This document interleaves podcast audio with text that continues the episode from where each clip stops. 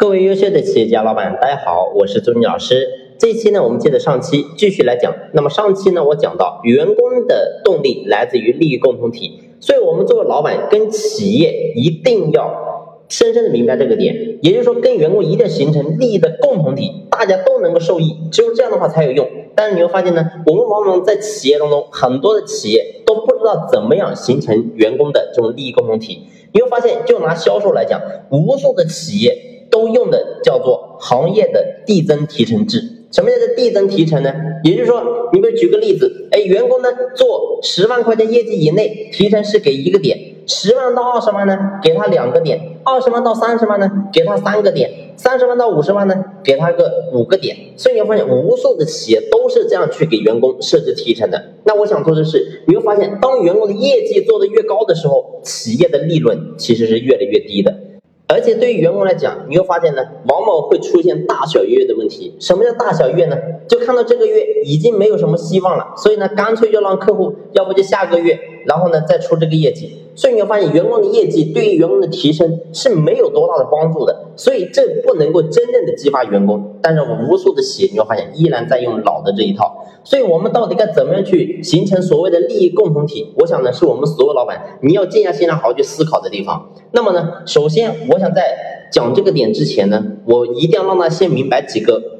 概念，那么首先第一个呢，什么叫做增量？什么叫做存量？什么叫做超量？那么这三个概念呢是非常至关重要的。如果说我们做老板，你连这三个概念你都还不了解，那代表呢我们在经营企业的路上你还根本没有入门。那么首先第一个叫做存量，什么叫存量呢？存量说白了就是我们过去一段时间以内。业绩的平均值，这个就叫存量。你比如说，我们过去半年，然后呢，某一个员工，然后呢，他的这个总的业绩六个月，假如说六个月，把他的业绩的总和加起来，然后呢再除以六，这个呢就是存量。你假如说除下来是十万，也就是说十万以内的部分都叫存量。那么什么叫做增量呢？增量就是这个员工他从入职以来干的业绩最高的一个月，那么呢？从这个存量到这个业绩最高的一个月，这个区间之内就叫做增量。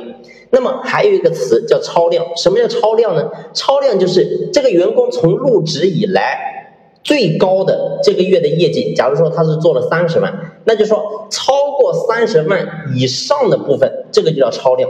所以呢，我想我们作为老板，你一定要好好听这一集。我相信呢，你如果真的听懂的话，对你的帮助非常非常大。那么呢，这三个概念你懂了之后呢，那么你就知道到底该匹配什么样的提成点数给到员工。那当然存量当然是最少的，也就是说给到行业提成就够了。那么增量部分呢，就要给的高一点啊。为什么？因为增量的话，对于员工来讲肯定是有激励的，同时呢，对于企业来讲也是有业绩提升的。那么还有一个叫超量，超量部分说白了，我们可以把大部分的利润都给到员工，甚至呢，我们企业不赚钱的可以。所以你必须要经过这样的操作，你会发现呢，员工才能够真正被激励，同时呢，形成了利益共同体。那样的话，你会发现员工根本不需要怎么去管理，因为员工他打心眼里就想着说我要好好的干。所以呢，这个是我们在设计薪酬里面非常重要的一个点，我们一定要把这个。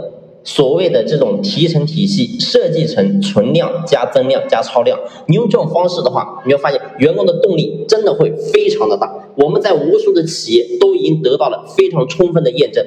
那么呢，这个是大家不用去质疑的。那当然呢，我所讲这些东西，如果说你完全。听不懂，或者说你听的是半懂不懂的，那么呢，你需要在你的企业去改革一套非常完善的晋升薪资分配方案的话，可以随时联系朱老师。朱老师联系方式呢，在我们专辑的简介上都有介绍。好了，这期呢先聊到这里，感谢你的用心聆听，谢谢。